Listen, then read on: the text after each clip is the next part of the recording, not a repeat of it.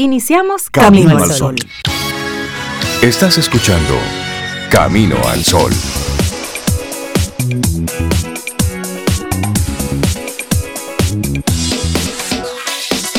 Buenos días, Cintia Ortiz, Sobeida Ramírez y a todos nuestros amigos y amigas Camino al Sol oyentes. ¿Cómo están? Yo estoy bien, Rey. Buenos días. Cintia, buenos días también para ti, para Laura. Y para todos nuestros amigos también que están ahí con nosotros ya en este, ¿qué es lo que es hoy? Miércoles. Sí. Hoy es miércoles. Ay, último día de agosto. se fue agosto. 31 de agosto, así es. El miércoles 31 de agosto, año 2022, 7, 2 de la mañana, Santo Domingo, República Dominicana, en el mismo trayecto del sol. ¿Algo más? Temperatura. Santo Domingo, Distrito Nacional. temperatura, ah, y hora y de todo eso. Temperatura. Buenos días, buenos días a ti, Camino al Sol oyente, ubicados ya en tiempo y en espacio. Esperemos poder compartir estas dos horas así, con, con nuestro lema del día de hoy, con, el lema que cada día escogemos para ti. Si es que tú no te pones un lema, claro, si no te pones una sugerencia, te lo ponemos Te sugerimos uno para que no te quedes así. El, el, de hoy me gusta. El de hoy te gusta. Sí, sí, sí. Cada día tienes la oportunidad de mejorar. Cuánta verdad. Sí. Es así. Es, más, ya. Acuéstese. Ya, tú estás listo por hoy. Cada día tienes la oportunidad de mejorar. Eso sí es así. Cada día tenemos así esa página en blanco para usted modificar las cosas que quiera modificar, restablecer hábitos, poner nuevos, quitar otros. Eso, moverse, tomar decisiones, eh, no tomar decisiones, que también es tomar una decisión. Eso, sí, va ahí. Y a veces es estratégico. No, y para eso, para, para uno saber mejorar, tiene que saber primero en qué estatus está. Por supuesto. ¿Qué es lo que necesita mejorar? Lo que no se mide. ¿En qué aspecto de su vida? Y en qué medida. Porque no es un cambio así de. No, para nada. y que tome, y tome decisiones, como tú muy bien dices, informada. Claro. Sí, infórmate. Y luego toma las decisiones. A eso te invitamos. Cada día tienes la oportunidad de mejorar. Lo que ayer no funcionaba, a lo mejor hoy sí. sí. y de eso va la vida. Así es. De ir conectando. Y a veces hay cosas, Rey, Cintia, que hay que darle tiempo. Por supuesto. Dejarla ahí que repose. Tú lo dejas. Y luego le das y una mirando así como.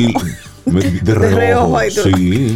Y eso si tú lo miras, pero si alguien te lo, te lo dice, te lo indica. Por ejemplo, anoche vi una, una cápsula en un canal de televisión que siempre pasa unas capsulitas como de CEO Insights, como unos tips así rápidos de CEO. Y el CEO de una empresa decía que en su caso, para él fue fundamental el buen feedback. Cuando él comenzó a trabajar, como las personas con las que él se fue topando, que fueron sus jefes en el camino, le daban un feedback, pero un feedback positivo, o sea, un feedback desde el amor. Desde el amor le decían, lo estás haciendo mal, tienes que ver esto, mejora esto, piensa en esto, fíjalo así, búscale la vuelta por acá, lo estás haciendo mal, pero te, lo estoy diciendo porque quiero que mejores, te lo digo desde el amor. Y es una práctica que él utiliza ahora mucho en su empresa, ya todo un empresario, el feedback para que la persona pueda mejorar. Dice, la persona a veces te comete errores que te cuestan dinero y es no es no es personal, es que no, sabía, no. lo pensó bien, no calculó, no conoce otra mejor forma de hacer las cosas y diciéndoselo esta persona entiende que puede mejorar y lo hace con gusto, ese deseo de mejorar. No todo aquel que te dice algo es para fastidiarte. No, hermano. Si alguien le está diciendo a usted que debes mejorar uno u otro aspecto, es porque tú le importas. Porque si te diera par de dos, no te dice nada. y, si, deja que tú sigas por el derricadero. Ahí. Exacto, pero no. Tomarse el tiempo de tú hablar con una persona y decirle, mira, yo veo en ti tal o cual cosa. Ya está tomando parte de su tiempo, de sus neuronas para compartirte una información. Entonces tú recibes. Está en ti lo que tú hagas con esa información. Pero tú recibes, así como te lo están dando. Así es que hoy, cada día tienes esa oportunidad de mejorar. Y hay dos días internacionales que se conmemoran hoy. Ay, sí, uno de ellos es el Día Internacional de la Solidaridad. Y de acuerdo a, las Naciones Unidas, el programa de los Objetivos de Desarrollo Sostenible pone en el centro a la persona y al planeta y se apoya en los derechos humanos y está respaldado por una alianza mundial decidida a ayudar a la gente a superar la pobreza, el hambre y las enfermedades y se forjará por tanto sobre la base de una cooperación y solidaridad mundiales. Y bueno, ¿y para qué es este día? Es un día para celebrar nuestra unidad en la diversidad, un día para recordar a los gobiernos que deben respetar sus compromisos con los acuerdos internacionales. También un día para sensibilizar al público sobre la importancia de la solidaridad, para fomentar el debate sobre las maneras de promover la solidaridad para el logro de los objetivos de desarrollo sostenible, entre otros, el objetivo de poner fin a la pobreza, sobre todo ese. Y también un día para actuar y buscar nuevas iniciativas para la erradicación de la pobreza.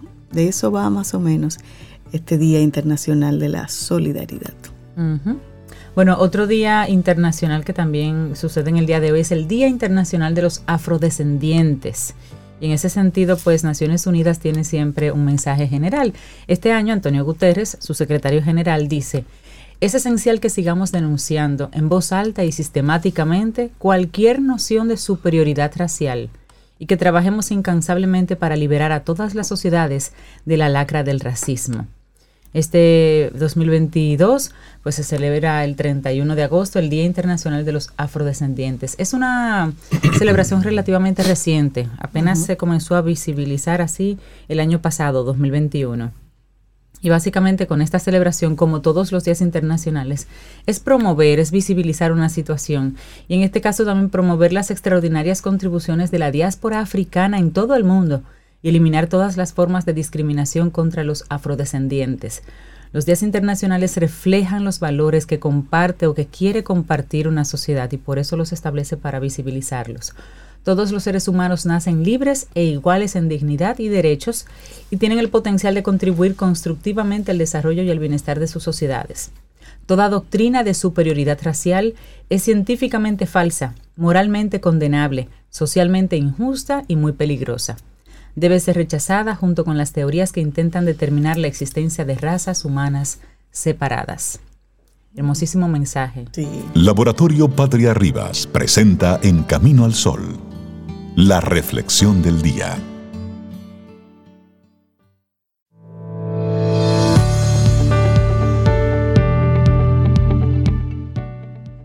Hay varias cosas que podemos usar para cambiarnos, pero para mejorar. Según Hussein Abdallah, las cosas que pueden cambiarnos para mejorar son sonreír, ayudar, respetar, amar y perdonar.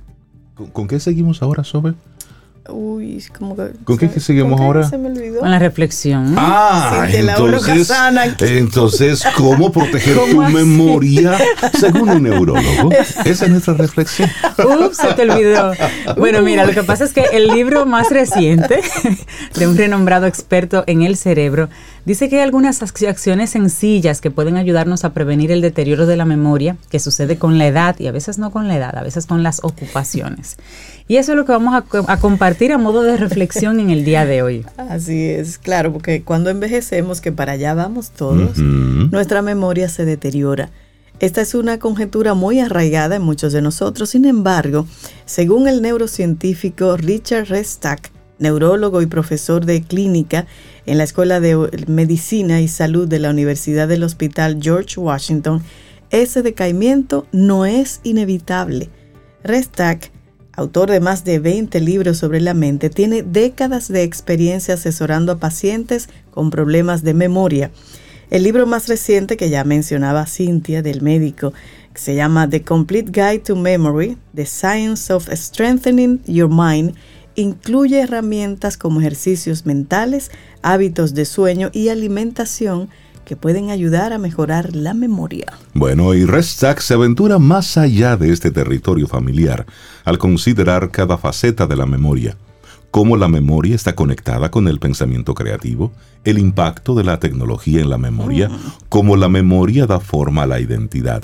El objetivo es recuperar los problemas cotidianos de memoria, dice él que ese era el objetivo de este nuevo libro especialmente la memoria funcional, que se ubica entre el recuerdo inmediato y las remembranzas a largo plazo, y tiene entonces vínculos con la inteligencia, la concentración y el desempeño. Según Restack, esta es el tipo de memoria más crucial, y los ejercicios para fortalecerla deberían practicarse a diario. pero añadió que reforzar todas las habilidades de memoria es clave para evitar problemas de memoria posteriores. Claro, y en el libro, Restaca argumenta que el deterioro de la memoria no es inevitable con el envejecimiento. En cambio, señala 10 pecados o 10 trabas que pueden conducir a recuerdos perdidos o distorsionados.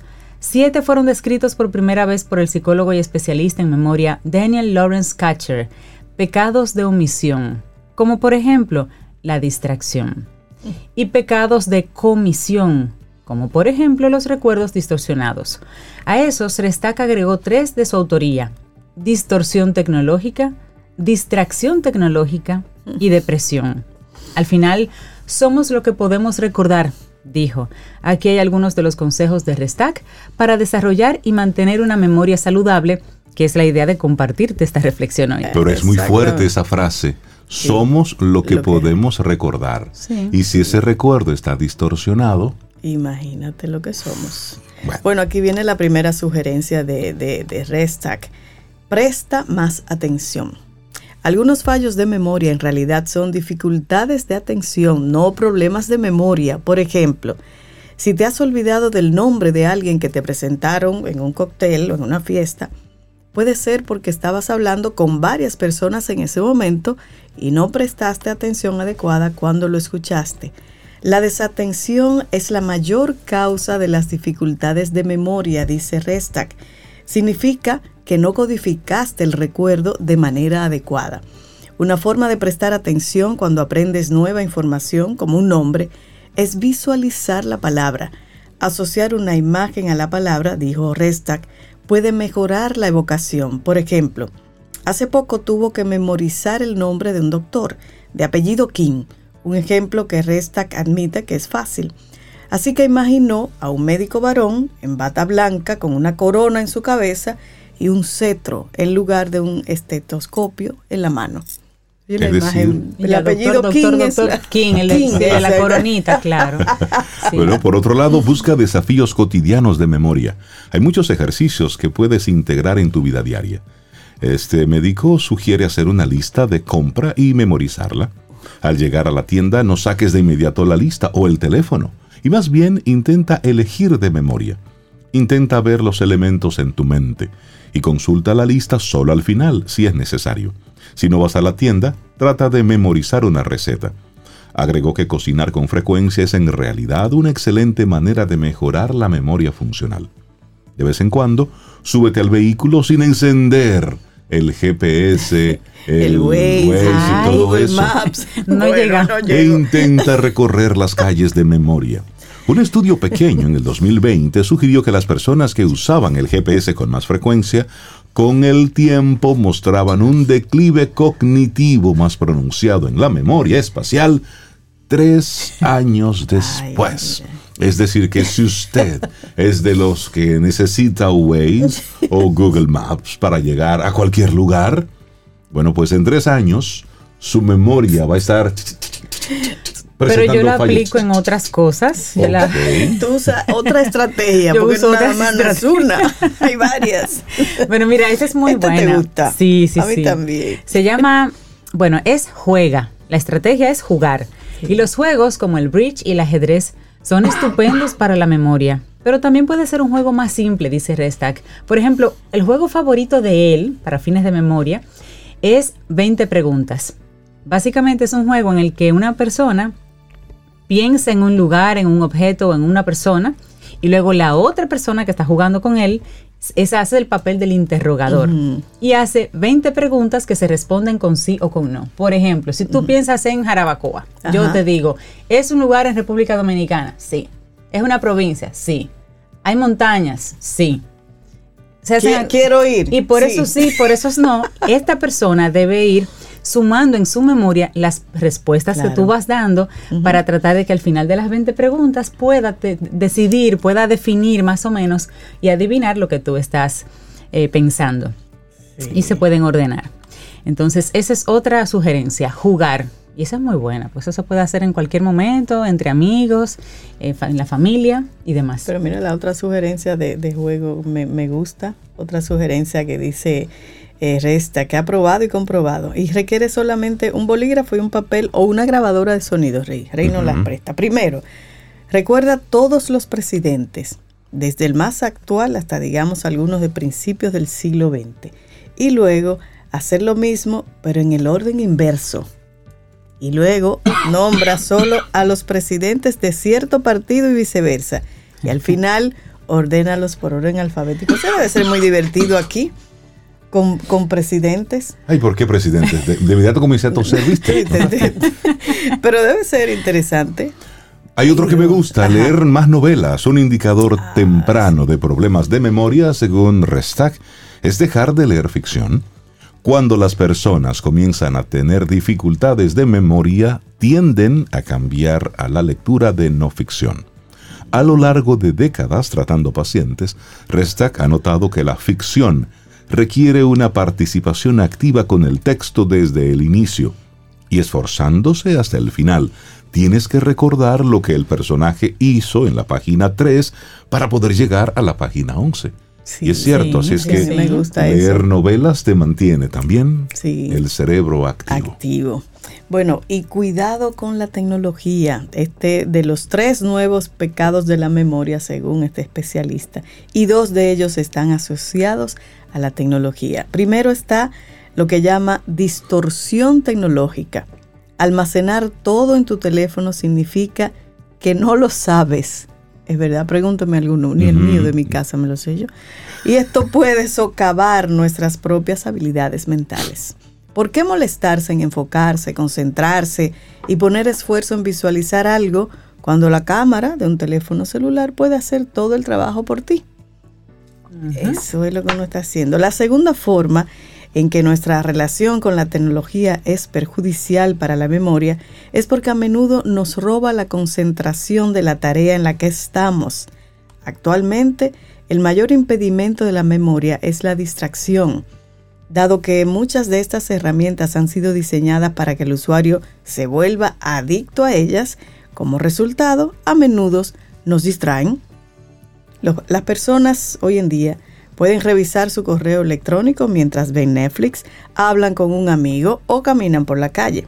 Todo esto dificulta nuestra capacidad de concentrarnos en el momento presente, lo cual es clave para registrar recuerdos. Así es que ojo con la tecnología. Mira, y eso pasa cuando una persona tiene en el teléfono, en hand free, va de un punto A a un punto B hablando con alguien. Llega y dice, pero yo pasé por la ¿Y cómo ¿Y cuando yo pasé por la yo pasé por la Gustavo, yo crucé y cuando tú no lo registraste y lo hiciste. Sí, sí, sí. Bueno, y finalmente apóyate en un profesional si es necesario.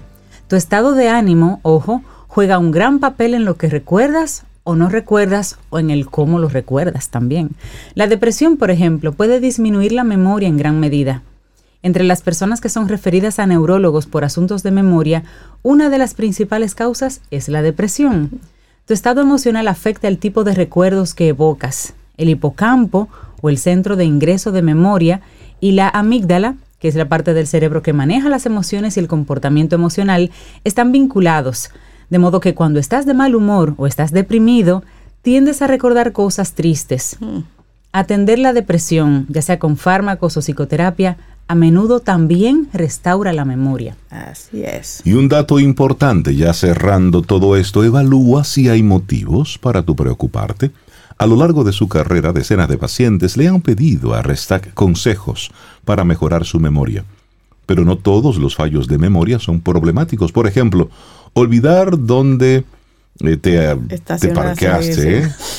Eh, eso es muy normal. De hecho, hay parqueos, sí me ha pasado. Y hay parqueos confusos. Y hay parqueos confusos. De hecho, hay una plaza en Santo Domingo que yo no voy a esa plaza por, lo confuso que es el parqueo. Una vez hubo que salirme a buscar, acompañarme, un seguridad. Bueno, dos veces me ha pasado un seguridad acompañarme a buscar el vehículo. El vehículo. Y da, un y da, un frito en centro del alma.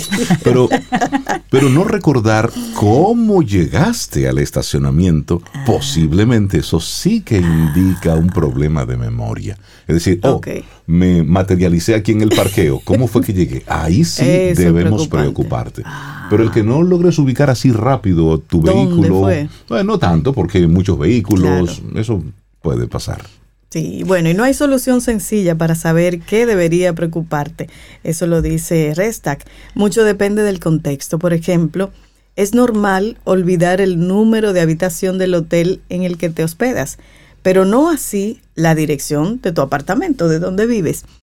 Laboratorio Patria Rivas presentó En Camino al Sol, la reflexión del día. Tomémonos un café. Disfrutemos nuestra mañana con Rey, Cintia, Soveida, en camino al sol.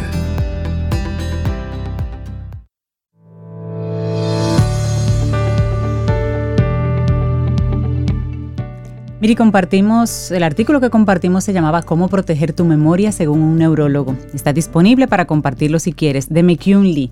Y esta siguiente frase es de Alemania Kent, que dice, acércate a personas que te hacen querer ser una mejor persona que te hagan sentir bien, que te hagan reír y que te recuerden lo que es importante en la vida. Acércate a gente así. Y seguimos avanzando en este camino al sol, luego de una interrupción tecnológica que tuvimos ahí en el, en el bloque anterior. Ay, hablando de memoria. ¿eh? Ah, la tecnología. Sí, no. Quiere uno tenerla ya, entonces. Sí, entonces no, pero entonces, bueno, pues pasan las cosas. Como Jack. Eso, algo así. Bueno, seguimos avanzando en este camino al sol. Les damos ahora sí la bienvenida formal a Isabela Paz de Felices Jugando, que sí, que se escucha bien y que está ahí conectada con nosotros. Hola Isabela, buen día, ¿cómo estás? Hola, buenos días. Eh, estoy bien. Se me escucha bien y se me ve bien. Escuchamos bien. Te escuchamos bien. Te ves súper bien. Súper. Y gracias por estar.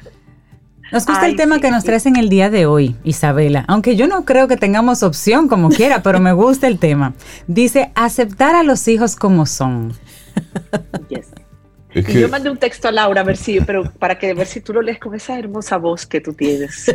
Eh, no sé si te llegó, es una reflexión eh, que me llegó casualmente hoy después de haber preparado el tema. Fíjate cómo todo es de occidente. Para que veas. Es bien cortito y aquí lo tengo y lo voy a leer. Entonces dice... Y es un extracto nomás, sí. Lo interrumpí para poder desarrollar el tema. Dale. Perfecto. Dice, a menudo he intentado cambiar a otras personas para satisfacer mis propios deseos. Sabía lo que necesitaba. Y si esas necesidades no eran satisfechas, el problema residía en la otra persona. Buscaba a alguien que siempre estuviese disponible, pero que no exigiera demasiado. Recordando el pasado, me parece haber estado buscando a una mascota en vez de a un ser humano. Naturalmente, esta actitud creaba tirantes en mis relaciones.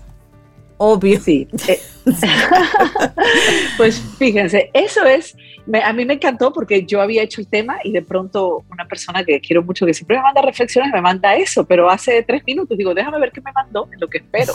y fíjate cómo encaja, porque el tema de la aceptación, eh, pues a nuestros hijos está también muy ligado a la propia aceptación.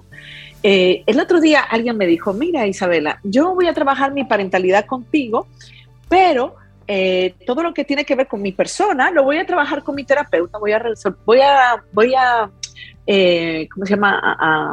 A, retomar mi terapia.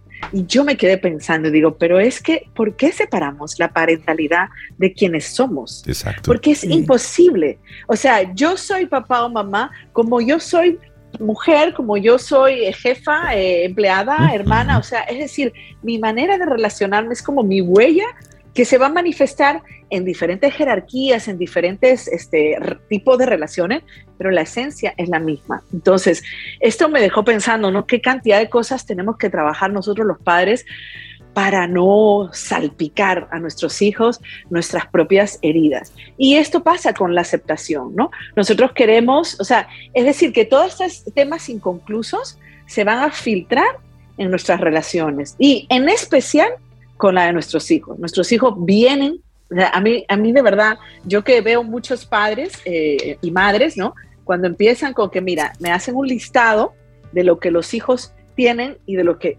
nosotros en Felices Jugando tenemos que, que curar, digamos, o trabajar, pero como si fuera algo ajeno a ellos, ¿no? Y eso pasa mucho. Por eso ese texto me impactó. No es como que yo quiero que el otro se maneje y si el otro no se maneja como debe manejarse, entonces la culpa es del otro. No tiene nada que ver conmigo.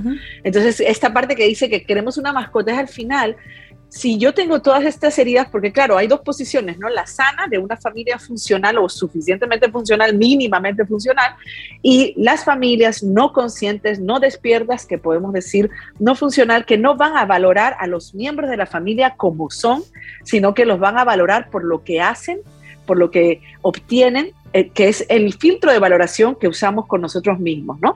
Entonces, bueno, queremos que nuestros hijos sean inteligentes, hagan las mejores carreras, hablen muchos idiomas, sean los más eh, generosos, empáticos, es decir, queremos muchas cosas de ella, ¿no? Y tenemos altas expectativas y es como que ellos vienen a curar este narcisismo herido que, que porque hay una etapa en la psicología, bueno, el psicoanálisis decía esto, que los niños hay que narcisizarlo. ¿Qué quiere decir eso? O sea, hacerlos sentir valiosos, ¿no?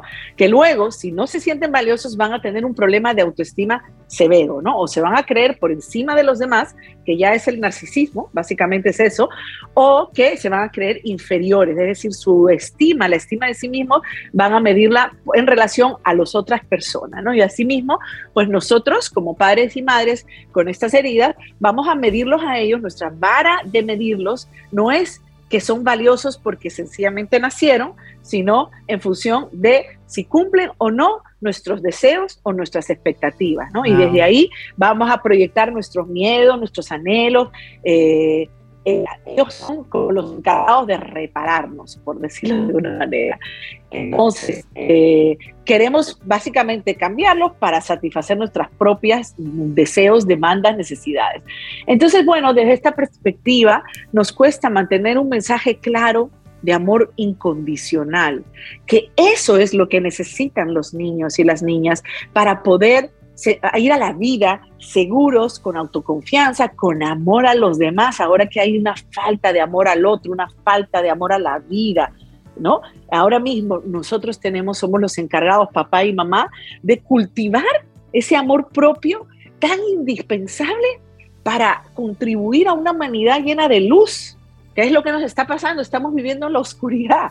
Entonces, fíjate la responsabilidad que tenemos de no eh, sea, enfocarme en que mi hijo tiene que esto o lo otro, sino que esa conducta de mi hijo, mi hija, me está reflejando de mí que yo tengo que cambiar yo primero. Y muchas veces es la falta de aceptación. Sí. En tus consultas, y obviamente sin, sin, decirnos casos específicos, pero ¿cuál es, la, ¿cuál es el elemento que más cuesta aceptar a los padres de sus hijos en, en lo que ves en tus consultas, en la práctica? Opiniones, eh, decisiones eh, de, carrera, temperamentos, ¿qué, qué, qué es lo más difícil? Su conducta, fíjate, como yo, nosotros trabajamos en parentalidad pues hasta los 10, 11 años, quizá ahí ya no tocamos el tipo de lecciones de carrera, pero sí eh, temperamento, sí cuando son muy intensos, y aquí quiero decir algo porque lo descubrí en mi propia relación con mi hija el otro día, señores, tiene 18 años. Eh, por ejemplo, ella, para que tú veas que todo es un reflejo mío, ella llega emocionada porque se iba a ir a un viaje y eran las 9 de la noche, yo estaba al final del día agotada con muchas situaciones que estoy teniendo personales, eh, y ella llega emocionada y yo lo que la vivo es, ay, le digo, qué intensa estás Fíjate, ella llega emocionada porque al día siguiente se va de viaje. Yo la percibo como intensa. ¿Pero por qué? No es la intensidad de ella, es que yo no quiero bregar con ella en ese momento, porque yo estoy cansada. Entonces yo le coloco a ella la, el juicio o la etiqueta de que ella está siendo intensa, pero porque yo no quiero, porque yo no estoy disponible. Exactamente. Correcto. Fíjate que, fíjate que es sutil. Entonces cuando un niño chiquitito, que no hay nada más intenso o intensa que un niño chiquitito, que, y es propio de la edad y es necesario, porque es como que los niños nacen con la necesidad, como tienen tanta necesidad emocional, nacen con toda la capacidad para captar la atención de un adulto. Y si este adulto no está disponible, que es la mayoría de nosotros no está disponible emocionalmente, ni para bregar con muchachos, ni nada, la mayoría, hay otros que lo pueden hacer, entonces yo voy a colocar la etiqueta en mi hijo. Entonces yo estoy rechazando una esencia de vida que es ser vital, moverse, eh, o sea, la conducta. Si tú me dijeras algo que más rechazamos es la conducta, pero también sabes por qué la rechazamos? Porque refleja también a nosotros y nosotros rechazamos eso de nosotros. O sea, cuando tenemos un niño reactivo por ejemplo, pequeño, una niña reactiva, impulsiva, nosotros nos, nos ¿cómo se llama? Eh, eh, nos extendemos diciendo, ay, es un reactivo, ay, es un no sé qué, pero nosotros no estamos viendo que nosotros somos, o sea, es un espejo. Y ese, eh, cuando ese niño o niña está reflejando, es cuando algo de nosotros es cuando lo vamos a rechazar más, pero colocamos el rechazo afuera, como me pasó a mí. No, no, la que es intensa es ella. No se me pasa por la cabeza decir, concho, ella tiene la alegría, ella viene con esta alegría de cascabel, de compartir con su mamá, como tiene 18 años, a las 9 de la noche, para ella es las 3 de la tarde, y como yo tengo 50 años, para mí Esa Isabela mata pasiones. Porque mira, cuando tú vienes con esa alegría a contar algo y te reciben así, Sí. ¿Eh? Ese balde de agua fría. Y es simplemente que tú estabas cansada, que tú estabas bajita. No necesariamente que estaba alta. Pero fíjate, si tú no tienes la capacidad, yo no lo vi, yo lo vi al día siguiente, señores. O sea, yo ya la se había ido. Frustrada, ¿entiendes? La pobrecita ya estaba hecha polvo con su mm. autojuicio, soy una intensa. Entonces, no, pero mi hija, como tiene años también de terapia, me dijo, no, espérate, mamá, para que tú veas cómo tú te pones cuando te pones intensa. O sea, ella me dio mi yo, Además, conoce a su mamá. Sí, sí, sí, sí. Porque yo también soy intensa. ¿De dónde va a sacar la eh, intensidad? exactamente, exactamente. ¿Entiendes? Ahora yo tengo que tener humildad, humildad para educar, porque esa es otra característica para yo aceptar a mi hijo como es, reconocer que la imperfección es la característica de la humanidad. ¿Entiendes? La imperfección mía y la de ella o él. Y, eso aplica, Isabela, y vamos a poner el lado contrario. Cuando tenemos un, un hijo, una hija que tiene una actitud natural pasiva, que es tranquila, que es tranquilo, que desde nuestra emocionalidad estamos contándole algo y él o ella se muestra apático, poco interesado, le da y sin embargo lo que tú le estás contando y tú quieres transmitirle de forma indovenosa tu energía y tu entusiasmo. eso es pasión para ti, para, ti, pero para él es y sin embargo. Entonces, e, entender y respetar esos momentos también, Isabela. Sí, oye, esto es otra característica. Yo tenía como otros puntitos, ¿no? De cómo podemos aceptar mejor. Y esa que estás diciendo es una fundamental, aceptar la individualidad del otro.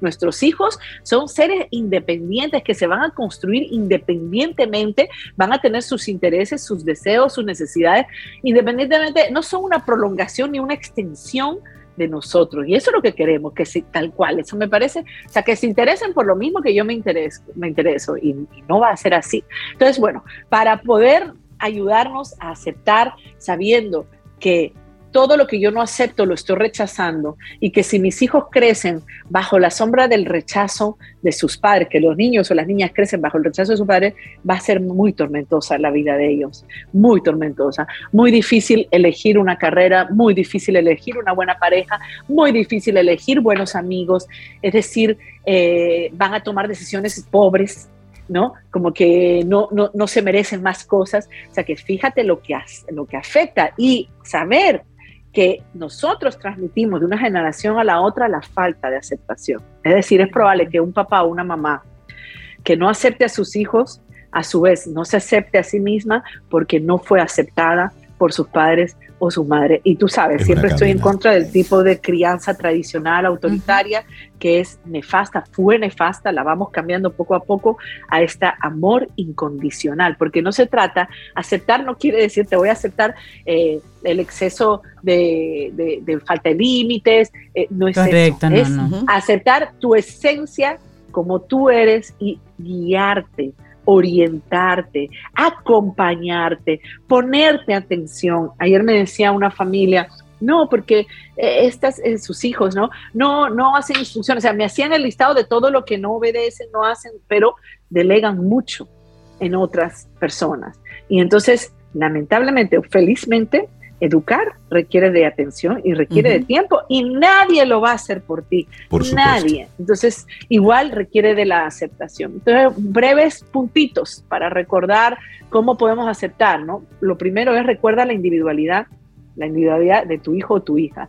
Recuerda el sentimiento de ser precioso y valorado de un niño o una niña es la base o sea, el, niño o la niña precioso, precioso como una joya preciosa, ¿no? Es la base de seguridad y confianza con la que va a la vida. Eh, para esto tienes que evitar el juicio y las etiquetas y recordarte a ti mismo que la imperfección está en la base.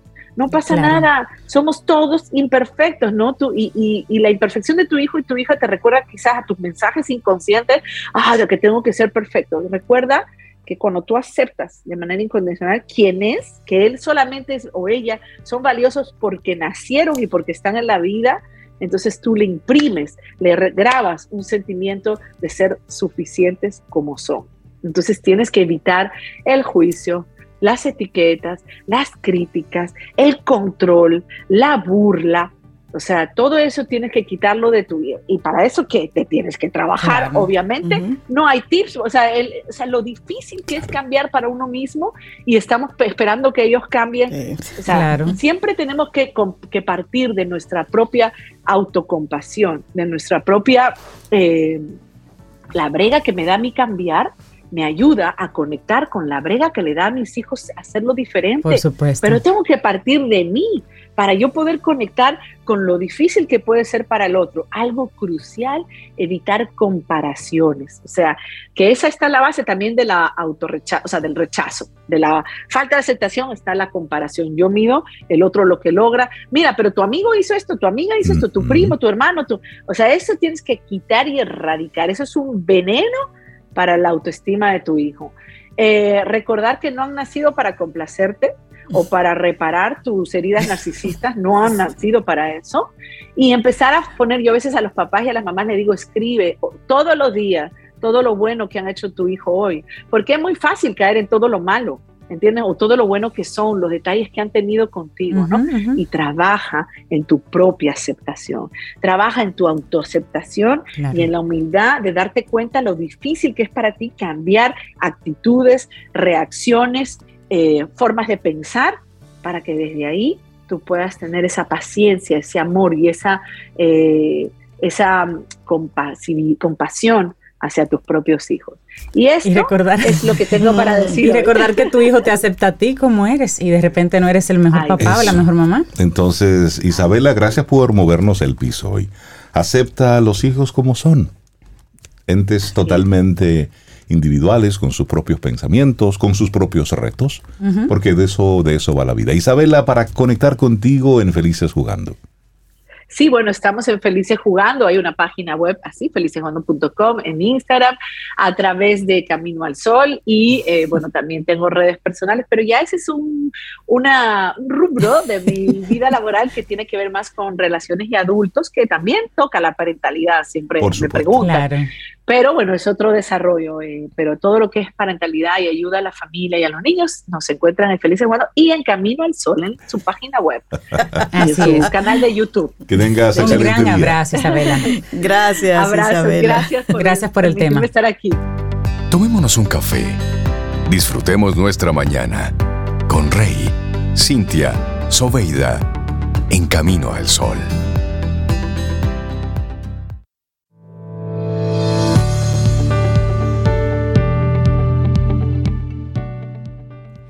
El hecho de que algo salga mal en tu vida no significa que te conviertas en el mal para los demás. Christian McKay. Significa que algo salió mal. Y, ya. Y ya, y cuando hay que recoger, usted recoge. Dignamente. Dignamente.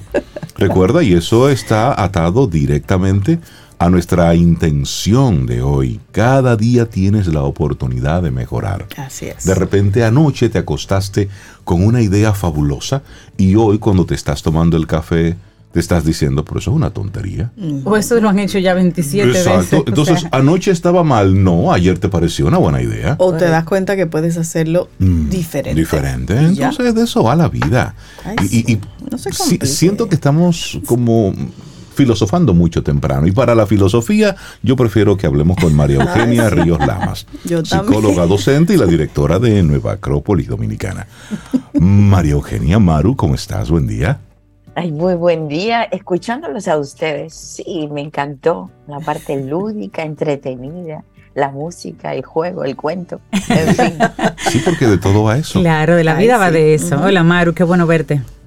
Igual, para mí, encantada.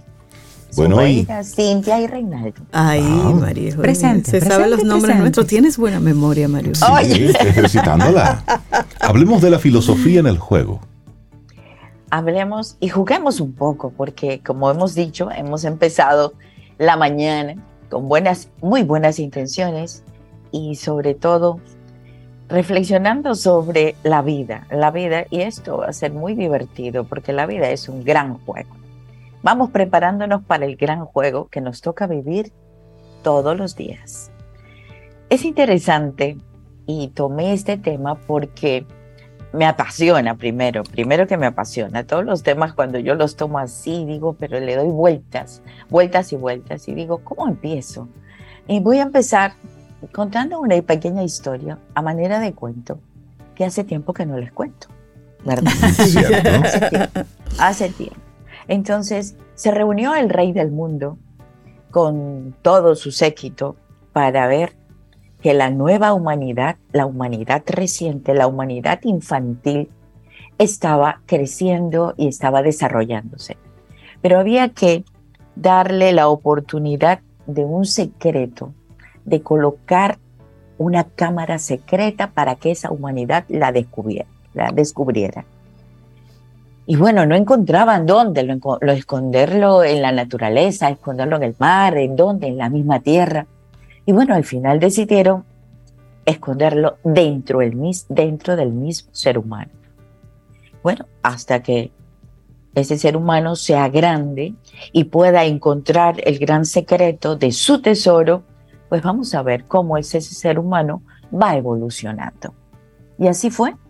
Así fue, le pusieron venda en los ojos para jugar un poco a las escondidas y poco a poco la humanidad fue creciendo. Ella, eh, la humanidad jugaba con el hada de la ilusión. El hada de la ilusión, escuchen bien. Se entretenía continuamente con él. Los juegos consistían en presentarle ante sus ojos, que estaban vendados, una suerte de cosas ciertas, creíbles, reales, pero poco duraderas.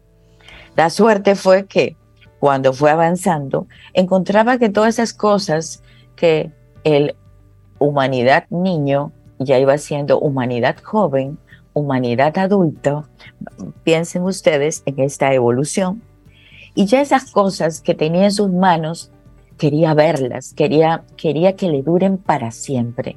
Y no, el hada de la ilusión las hacía desaparecer como una burbuja en el aire.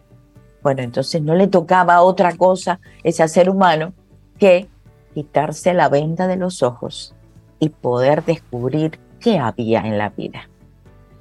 Y descubre esa cámara secreta y la comienza a usar. Pero claro, cuando comienza a usar esa cámara encuentra el dolor, encuentra un poco la incertidumbre, la angustia y otras series de cosas que se había dado cuenta que al principio eran una ilusión, eran una burbuja.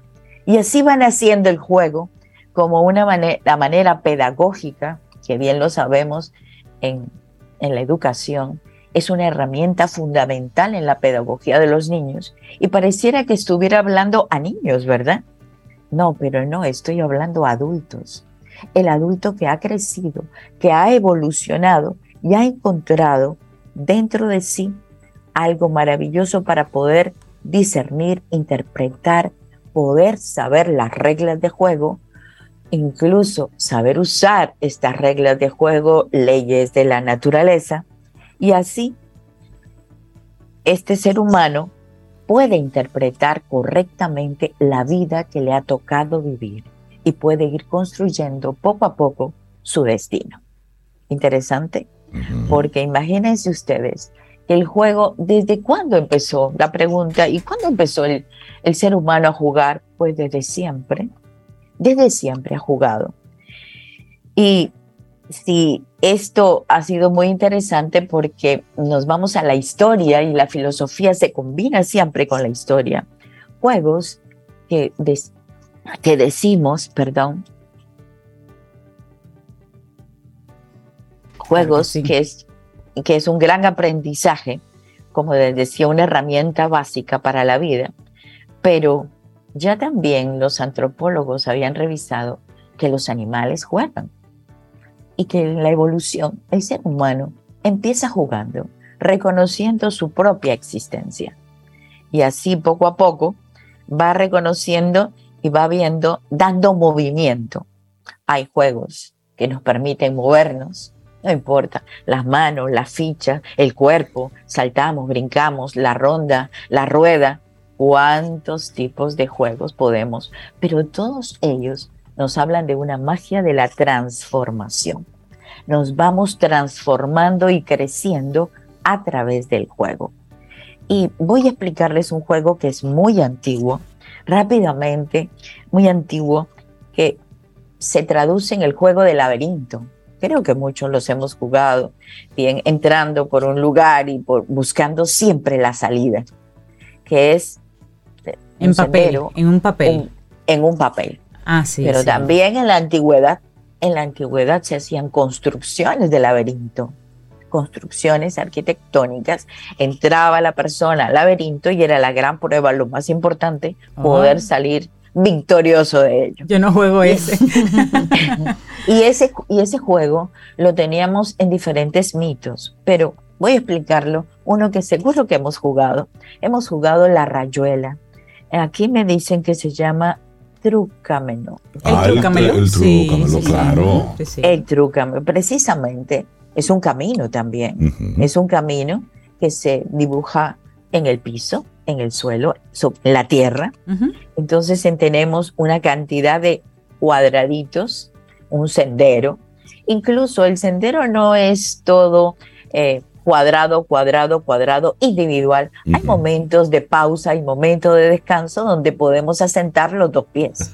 Pero iniciamos el juego. ¿Sabes algo, María Eugenia? He visto en estos días en las redes sociales videos de personas que dibujan en la acera un trucamelo, lo dibujan y la cámara está simplemente captando todo lo que pasa en la calle y todo el que pasa por ahí es imposible resistir la tentación de hacer el juego. O sea, pasando por la acera. pasan por la acera, lo pasan ven, brincando. pasan brincando. No importa la edad. Te conecta con la qué bueno. tú vas caminando, ves el trucamelo, lo haces el juego y sigues caminando. Qué bueno. Y por ahí pasa, pasan personas de cualquier edad. Una doñita lo ve que va con su, con su bastoncito, entonces ella va al pasito, al pasito, pero hace, lo hace.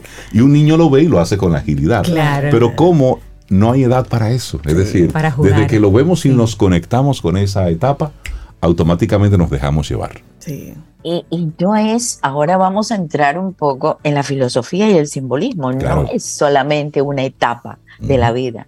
El trucameno, eh, trucameno se llama, ¿no? ¿verdad? trucamelo. Ah, ok. o rayuela. En, otro, rayuela, en otros se llama avión, en diferentes nombres en diferentes partes del mundo. Es antiquísimo. Entonces, cuando uno entra al juego, primera atención, entramos con una pierna doblada. Una pierna, pierna doblada. ¿Por qué? Porque cuando entramos a la vida, no estamos completos, todavía estamos en plena evolución, en crecimiento constante. Bueno, y tenemos una dificultad. Hay una pequeña piedrita, una chapita que hay que tirarla, lanzarla para que caiga en el cuadrado y no caiga en raya, porque si cae en la raya, hemos roto una regla de juego, porque los juegos tienen reglas que hay que vivirlas y hay que aceptarlas. Lamentablemente, es así, niños o adultos, en la vida tenemos leyes que tenemos que respetarlas. Así que si salimos bien, entramos en el juego y empezamos a brincar. Brincamos y nos cansamos y podemos la oportunidad de asentar los dos pies para descansar, tomar fuerza y volver a tirar y seguir empujando esa chapita, esa dificultad, esa situación en la vida, ese no sé, no, llámele conflicto o llámele posibilidad eh, de solucionar una situación en nuestra vida se llama piedrita, una piedra en el zapato, cuando decimos, esta piedra sigue arrastrándose. Pero al final llegamos a un círculo. El final del camino es un círculo donde ya tenemos la oportunidad de respirar, de descansar y decir, bueno, hemos recorrido el sendero y vamos a salir nuevamente por este camino, tomando nuestra piedrita, nuestra chapita, salimos victoriosos y así continúa el juego. Pero todos realmente tenemos esa necesidad de jugar, de jugar en el camino, en el sendero, aprendiendo. Sí. Y ahí aprendemos quiénes somos, qué dificultad es la que tenemos. Ahora ya no tenemos la, la pierna doblada. Ahora sí salimos con las dos, las piernas perfectamente porque hemos crecido, hemos aprendido, hemos evolucionado. Y así son los juegos. Este juego está en el inconsciente colectivo, pero si yo les digo que data del siglo III antes de Cristo, imagínense ustedes cuánto tiempo ha durado y seguimos jugándolo, porque seguimos aprendiendo lo que es la vida. Luego también hay un juego interesante que seguro no me voy a referir a los juegos electrónicos, pero sí a los juegos de toda la vida. El juego de la oca. La oca, ¿quién no ha jugado la oca? donde encontrar la oca, la oca los gansos, de los gansos. El juego de la oca es llegar al lago donde están las ocas. El llegar al lago representa entonces, representa la luz, encontrar la luz. Entonces vas por el camino resolviendo una serie de pruebas, una serie de situaciones hasta llegar al lago de la Oca, donde encuentras la luz, el discernimiento, la inteligencia, porque has resuelto una cantidad de situaciones en la vida. Y lo has hecho divertidamente, lúdicamente. O sea que el juego entra dos cosas importantes. Entra la parte del movimiento y entra la parte de lo lúdico, lo entretenido, pero finalmente viene a ser algo pedagógico. A nivel ontológico, se dice que en el juego encontramos la realidad del ser. Sí. El ser es la realidad del ser.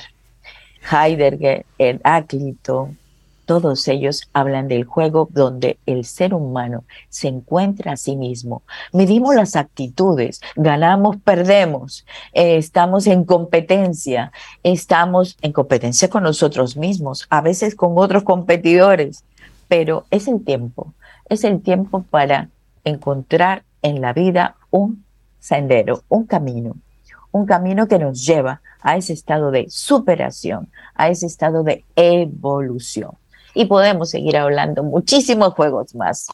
Pero eh, no puedo dejar de recordarles que pueden seguir jugando ajedrez. Claro. Sí, sí, sí, sí.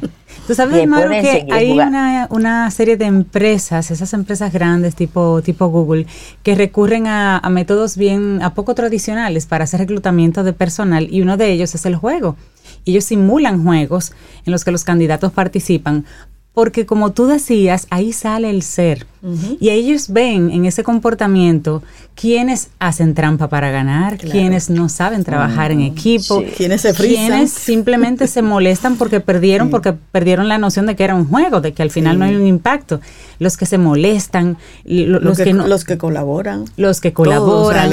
Y ahí, no importa la entrevista y todo lo que digan los papeles, ahí sale lo que es la persona. La naturaleza. La naturaleza, humana.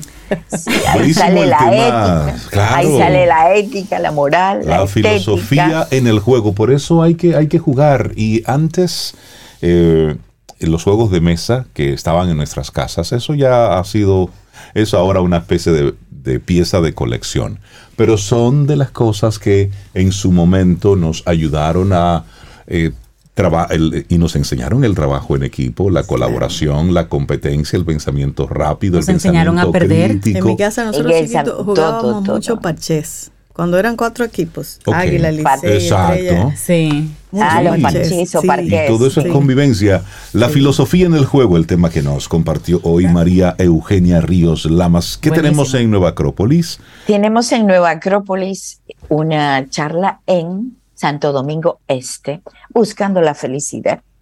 Pueden entrar a nuestra página, a nuestra página web nueva acropolis.org.do o también por WhatsApp 50, perdón, 849 352 7054. Se inscriben buscando la felicidad en Santo Domingo Este presencial.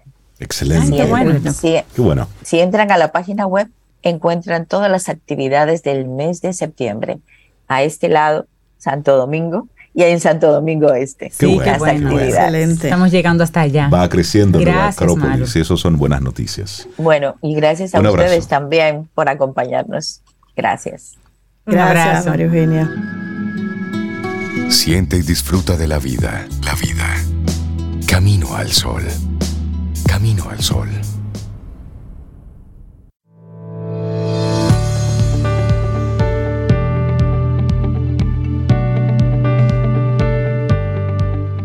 Y mucha atención, porque en este momento hablaremos sobre los beneficios que dispone hoy el seguro de cesantía. ¿Usted sabía que existía un seguro de cesantía? Hablaremos de esto, de las condiciones que deben darse para que un colaborador la acumule y que pueda aplicar para obtenerla y todo esto en nuestro maravilloso segmento Quien pregunta aprende con Escuela Sura. Hoy nos visita Elisa Reynoso, líder de autonomía en Seguro Sura República Dominicana y con ella vamos a, a sondear este mundo y este tema del seguro de cesantía que comienza ahora. O sea que, hola Elisa, ¿cómo estás? Hola, muy buenos días. Bienvenida. Gracias día. por este espacio. Qué bueno tenerte aquí. Gracias Ay, a ti. Presencial. Sí. ya Y yo creo que esto se va a convertir en una especie de consulta al aire. Sí, Y- a propósito también de lo- del tema del, del seguro o, o lo que es el, tema del trabajo doméstico que quiere supuesto. regularse más, entonces esto también es muy oportuno. Claro. Así es que hablemos, eh, Elisa, para poner todo esto en contexto. ¿Cómo nace este seguro de cesantía? ¿Cuál es el espacio que viene a cubrir? Mira, tú sabes que desde hace mucho tiempo el, el tema cesantía eh, ha estado como en el tapete en conversaciones de, en diversos sectores, específicamente por el impacto que puede tener en, en las empresas. Eh, lo vimos eh, a inicios de este año, que volvió a, surgir, porque realmente eh, el impacto que tiene a nivel financiero, sobre todo en esas eh, micros y pequeñas empresas, pues eh, también lo vimos en pandemia, cualquier empresa se decapitaliza. Claro. ¿Por qué? Porque hay un sinnúmero de factores que se van acumulando y dentro de, no es un derecho adquirido, más si es una responsabilidad que tienen las empresas cuando desvinculan a ese colaborador.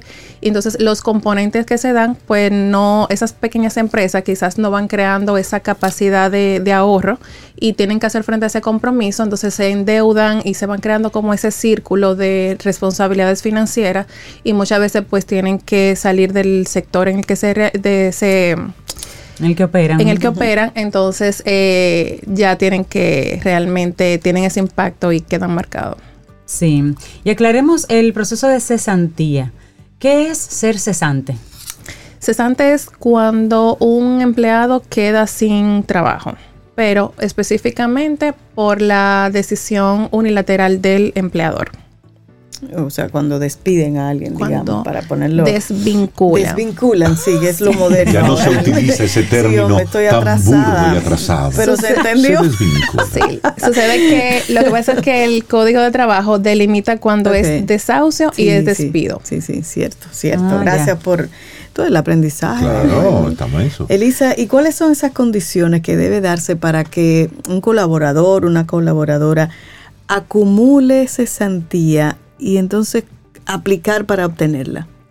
Bueno, primero tiene que haber un vínculo laboral entre el empleado y, y la empresa, que puede ser verbal o escrito. Y uno de lo que da como ese, esa firma es la vinculación en la TCS, que es también de la importancia, porque ahí es que realmente eh, las personas comienzan a acumular. Tiene que tener un vínculo sobre los tres meses. Anteriormente eran los tres meses conocidos como tiempo probatorio, pero no es el tiempo probatorio, sino que en esos tres meses pues no hay ese cúmulo de, de este de esta responsabilidad de la empresa.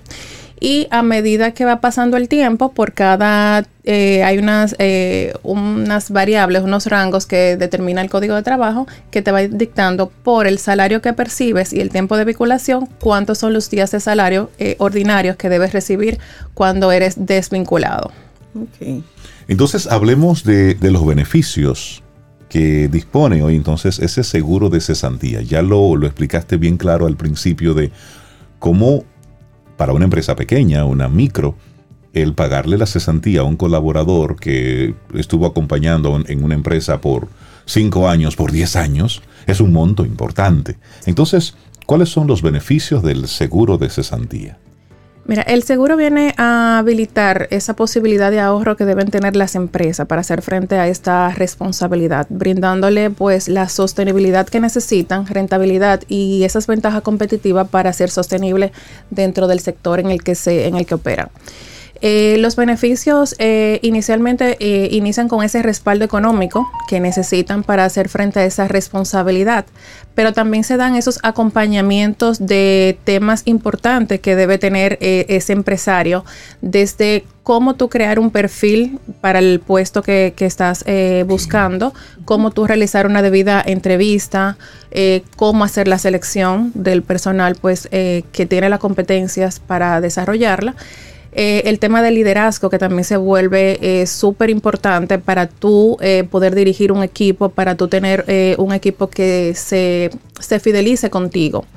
Eh, cómo tú crear eh, paquetes de compensación que vayan acorde a la actividad laboral que vayan a realizar eh, esas personas según sus funciones. Sabemos que desde venta puede estar el tema de comisiones, pero también en un seguro médico, tema de seguridad ocupacional, porque sabemos que quizás hay muchos almacenes, empresas que tienen personal haciendo carga pesada, pero quizás no tienen la seguridad adecuada y eso puede pues recaer en, algún tema de salud o accidente laboral. Entonces, eh, sería dentro de esa dos vertientes el respaldo económico y orientación en diversos temas que se relacionan con el talento humano. o sea, una empresa, una empresa que adquiere ese seguro, entonces Elisa, aparte del respaldo económico, puede conectar con ustedes cuando tenga situaciones así de una vacante, un, un perfil que tenga que crear y ustedes lo acompañan en este proceso. Oye, pero que es un beneficio tremendo para, para, las empresas, sobre todo para las pequeñas empresas.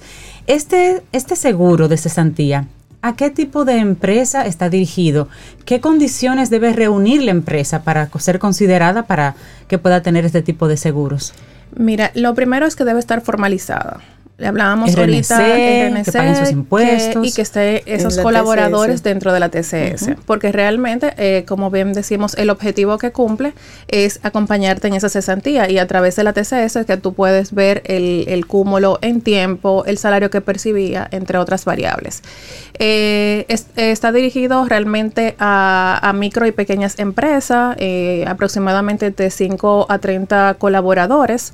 Eh, pero sobre todo eso, que esté en la TCS y que y no importa el sector eh, económico, puede ser un salón de belleza, un supermercado, una ferretería, que eh, realmente son como esos sectores que tienen esa, ese tipo de necesidad más latente. No significa que quizá un corporativo no lo tenga, pero realmente ya la cultura y, y esa planificación pues es muy diferente a, esa, a ese microempresario. Y el impacto. Y el impacto realmente. Así es. Mira, vamos a recordar, ya hablamos de los beneficios. ¿Por qué es importante contar con un seguro de cesantía? Creo que ustedes son los únicos en el país con este servicio, con este producto, ¿cierto? Actualmente sí, somos los únicos. Eh, la importancia que tiene ese seguro es, eh, ya quizás lo hemos mencionado por arribita, y es que acompaña a ese, a ese empresario a crear esa, esa fuente de ahorro, de que ya tú no tienes que descapitalizar por hacer frente a este compromiso que te dicta el código de trabajo, que ya tú vas a tener más sostenibilidad, rentabilidad y te va a permitir pues estar dentro de tu sector por mayor tiempo, ser más competitivo. Entonces creo que, que sí viene a tener como esa relevancia eh, y sobre todo que te acompaña también con informaciones de cómo tú accionar, cuáles son tus derechos, cuáles son tus deberes y saber cuándo te corresponde. Ahorita hablábamos de la, de la delimitación desde el despido, desde el desahucio, porque realmente la cesantía pues le corresponde al colaborador siempre y cuando sea una decisión de la empresa, no porque el colaborador haya cometido una falta. Eh, por ejemplo, algún tipo de robo. Entonces, muchas veces los empresarios eh, entregan eh, la cesantía por no quizás someterse a, temas legales. Pero realmente tú tienes que saber cuándo te corresponde y si realmente tú estás preparado para hacer esos, eh, someterte a esos procesos legales. Finalmente, Elisa, te cubre el 100% de la cesantía o una proporción? Una proporción y, y realmente es importante mencionar que eh, se está reconociendo a partir del momento que ingresa el seguro, porque sabemos que ya hay un- una, una cantidad de años de personas que están dentro de la nómina, eso va a estar dentro de la responsabilidad de la empresa, pero es una proporción importante del, del tiempo en que inicia el seguro.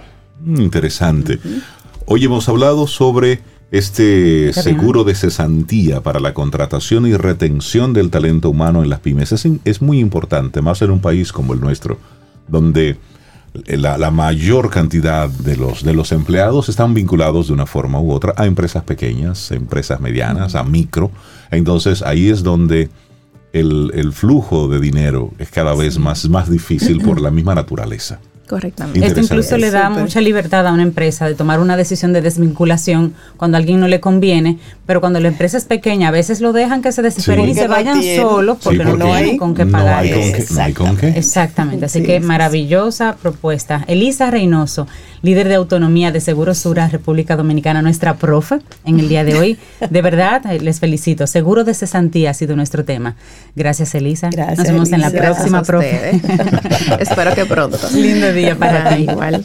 Nosotros ahora hacemos una pausa y retornamos en breve. Esto, sí, sí, sí, esto es Camino al Sol.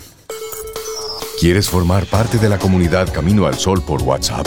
849-785-1110. Camino al Sol.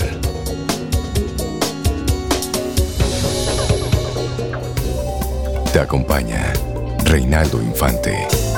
Contigo, Cintia Ortiz. Escuchas a Sobeida Ramírez. Camino al Sol.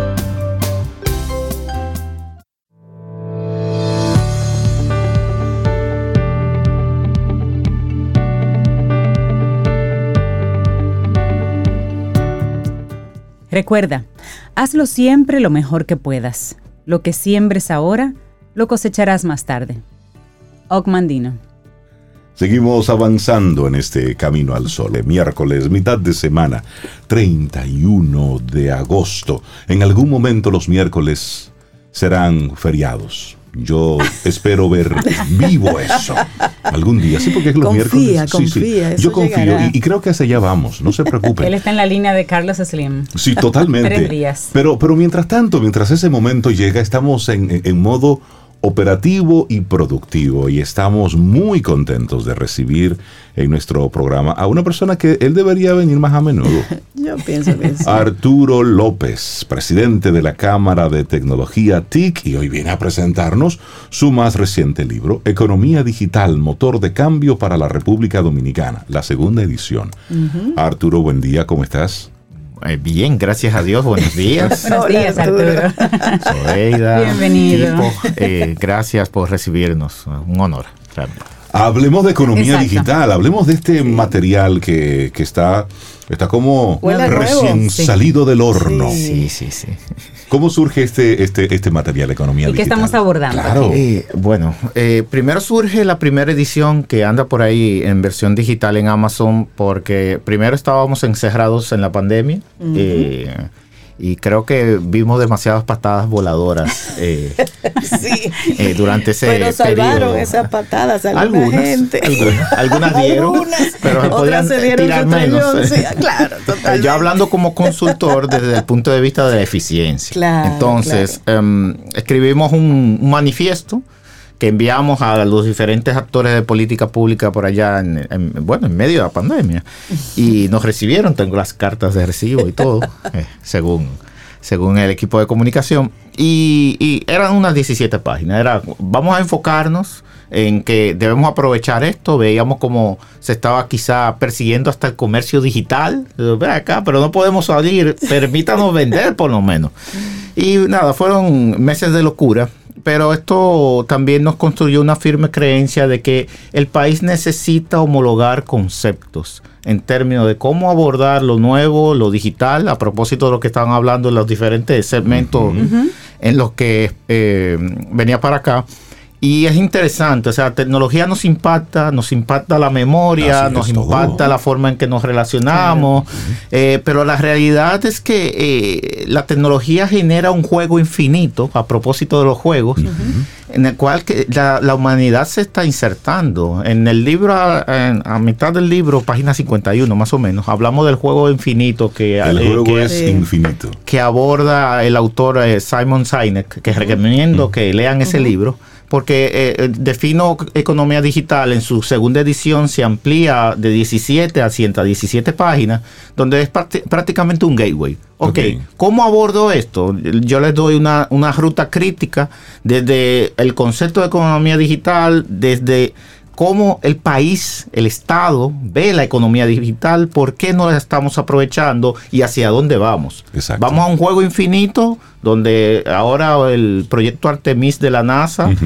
eh, postergó lanzamiento para el sábado, Sí. pero en el libro hablamos temprano, porque creo que tenemos dos años diciendo, señores, vamos, no es exploración espacial, No. es a buscar recursos que nos faltan en la Tierra y eso cambia el juego. Y además, cuando dice una vicepresidenta de Estados Unidos que el objetivo es ir a poblar la luna. Ya, es decir, claro. cuando tú escuchas eso, de verdad que eso te cambia el juego. Porque Claro. no es vamos a ver y eh, traer una piedrecita. a Bueno, ver ya qué los tal. Chinos no, no. están Ya, a cultivando poblar, arroz. A poblar. Ya los chinos están cultivando arroz en el espacio Claro. para alimentar a, a sus astronautas chinos, Es decir, pobladores de la luna. Mira, nos podremos asustar, llenarnos de miedo, de horror, pero hay una realidad. Esto de la tecnología va a más. Este es el mejor Y momento no para pensar claramente. Y esa es mi, mi- mi siguiente pregunta, Arturo. Este libro, tú lo abordas como una, eh, como un gateway, de esa, como una ruta, o sea, pasos para que una persona pueda montarse en lo que es la economía eh, eh, digital, o sea, en ese rubro, o, o tú estás ahí es apostando a cambiarle primero el mindset a quien lea el libro, porque primero tenemos que cambiar la mente. Yo creo, eh, yo como consultor, yo creo que uno no puede cambiar nada. Yo lo que creo que uno puede es ponerse de acuerdo, Montarse en eso. homologar. Exacto. Para ti es, ah, es azul, déjame ver. Ah, no, espera, ah, yo lo veo medio rojo, pero es azul mientras conversemos, porque en la medida que homologamos y nos ponemos de acuerdo, sumamos fuerzas.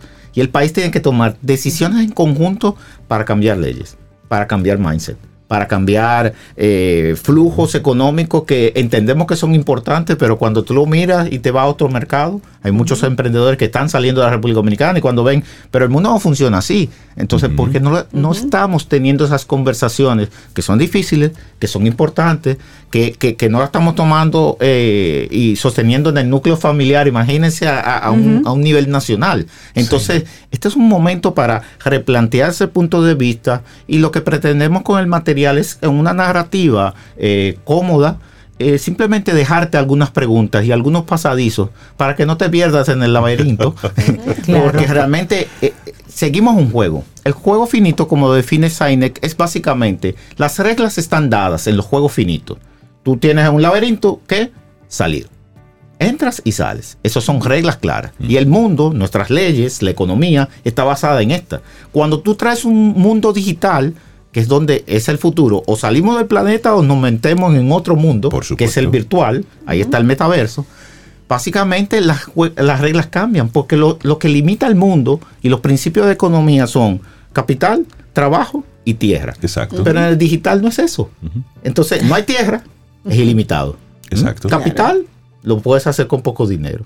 Entonces, al final de cuentas, cambia los conceptos mismos y aunque los burócratas entienden que la economía digital es parte de, la economía, cuando las bases de, esa, de dichos flujos económicos son distintos, entonces son un tema diferente. Hace unos días veía a un grupo de creativos discutir una nueva plataforma que está trabajando eh, o es su, su base es la, la inteligencia artificial diciendo que ya hay tecnologías gratuitas aplicadas ahora mismo que te estudian, por ejemplo, en cuestión de segundos, una técnica de pintura ¿m? de un pintor famoso y luego tú le puedes pedir la imagen que tú quieras, de la forma que tú quieras, con las características de ese pintor famoso Claro. que estudiamos en historia del arte. Y en cuestión de segundos surge la imagen. Los creativos decían, pero es que esto es una locura. ¿Cómo es posible? Porque esto le va a quitar trabajo a los ilustradores, a los que diseñan. Y comenzamos entonces a ver el tipo de trabajo que nos comienza a quitar. Y un ilustrador español decía, Si nos quedamos pensando en las cosas que eso nos va a quitar en vez de lo que eso nos va a dar, Claro. vamos a estar viendo esto diferente. Y hay una realidad. El desarrollo tecnológico no lo podemos detener. Es. Es decir, es una realidad. Ahora, ¿qué es lo que vamos a hacer con todo eso que está ocurriendo? Yo Claro. sostengo, creo que esta es la época donde tenemos que desarrollar claridad. Mm, totalmente. Pensar claramente. ¿Por qué? Porque an- antes nos eh, invertíamos energía en poder hacer.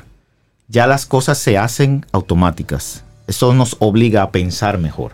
Entonces yo creo que es un replanteamiento de nuevo de todo nuestro sistema de valores, de todo nuestro sistema de trabajo, de todo nuestro sistema de enseñanza, porque debemos pensar, ya yo no tengo que hacer una operación, yo tengo que pensar por qué estoy haciendo la Exacto. Es operación. decir, ahora necesitamos una mayor profundidad de pensamiento. Necesitamos un mejor ser humano. Sí. Y eso es lo que planteamos en el libro. O sea, olvídate de que hoy te vas a pasar ocho días en un Excel, ya eso se solo. Eh, Claro. se lo digo porque soy consultor y mi trabajo principal es, son, es aceleración empresarial. Y la aceleración empresarial viene por la automatización.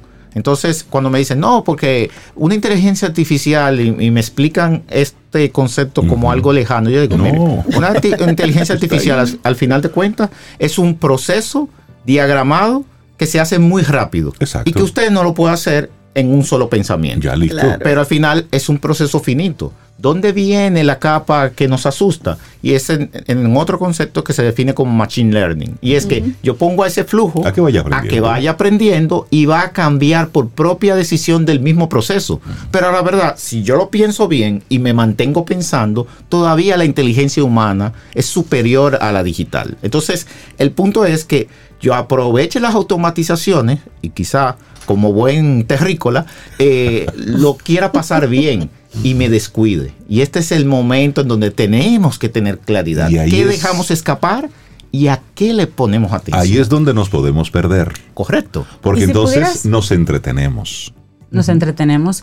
Si pudieras decir, Arturo, dentro de tu libro, Economía Digital, eh, de todo lo que es el mindset, todas las cosas que tenemos que cambiar, decir una cosa. Mira, República Dominicana, si se enfoca en esto, podemos, podemos ver que no sea TikTok, que no sea... Sí, porque en eso estamos súper enfocados. Algo que de verdad sea impactante, que, que- que nos impacte como país. ¿Qué crees tú? Que un elemento que, que- cambiemos en ese sentido puede impactarnos a todos. Excelente, primero, excelente pregunta. O sea, me, me- sacaste a al segundo disco duro, como dicen. Em, yo creo que es fluir. Te voy a poner un ejemplo de esta mañana.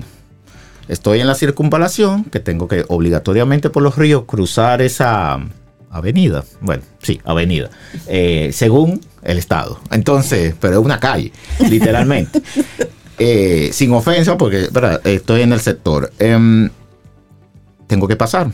Yo sé ya porque como buen ciudadano calculo todos los obstáculos que tiene el país y el país lo que tiene cosas en el medio Exacto. que no nos permite a los ciudadanos fluir, que no permita a las empresas desarrollarse más rápido, porque hay que frenarte. Exacto. Y esa es la cultura. Entonces, tú vas por los ríos y dices, bueno, si yo paso después de las 7 y 5, tengo al camión de basura que está en el medio, que él entiende que está haciendo su labor, y es verdad, pero está A las 7 de la mañana. trancando un tráfico de A una hora. empleados, obreros y de gente productiva Sí. que tiene que trasladarse. Exacto. Segundo, la OMSA, que tiene la guagua, que puede pasarse cinco minutos esperando que alguien se monte porque esa es su función. Exacto. Entonces, la falta de coordinación para que fluyamos, porque el, el- el diseño sistémico local es que cuando yo tengo, tengo que proteger en un pensamiento finito, entonces obstaculiza el crecimiento cuando tenemos que movernos ya a un pensamiento de abundancia. No es que,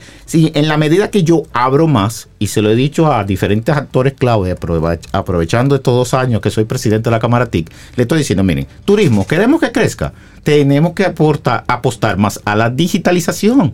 No podemos seguir pensando en que tenemos que hablar con turoperadores. Exacto. El prácticamente 70% de la producción de turismo a nivel global va por el canal digital. Totalmente. ¿Y por qué tenemos un mal posicionamiento como país? Tengo 10 años diciéndolo. Tenemos mal, mala oferta. Y cuando digo mala oferta, que no se me ofenda el Ministerio de Turismo, sino que prácticamente no estamos apostando a traer al turista digital. No. En la pandemia no hicimos ninguna acción. Nos quedamos pasivos cuando teníamos que empezar a posicionar porque digitalmente podíamos ofrecer un poco de República Dominicana. ¿Qué hizo Amazon? Hizo una plataforma de tours virtuales. Le decían a, un, a un, un, guía, mira, con un teléfono le pagaban 50 dólares y le daba un paseo por la Torre Eiffel la gente lo pagaba, porque no teníamos un paseo por la zona colonial que estaba vacía y que se podía utilizar internet, que teníamos 4 GLTE. O sea, es el cambio de mentalidad. Y tú trabajando el branding para cuando se abrieran las fronteras. Y el tema ahí no es la tecnología, no. es el uso de la herramienta. ¿Cómo pensamos? Por supuesto.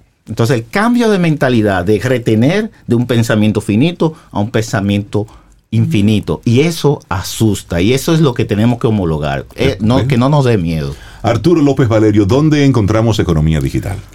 Digitalmente. Está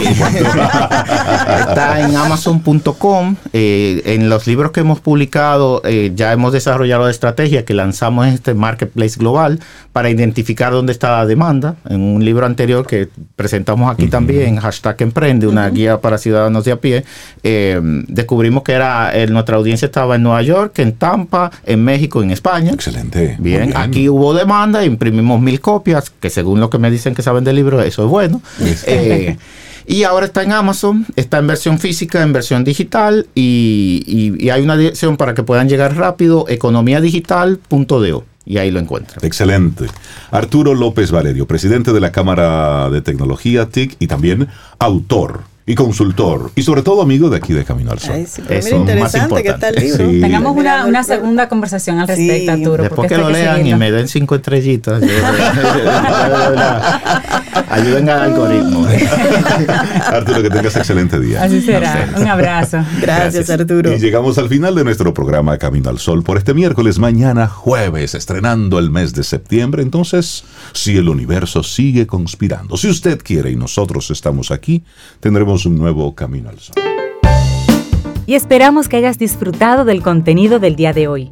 Recuerda nuestras vías para mantenernos en contacto. Hola arroba caminoalsol.do. Visita nuestra web y amplía más de nuestro contenido. Caminoalsol.do. Hasta, una, próxima, edición. Y pásala bien.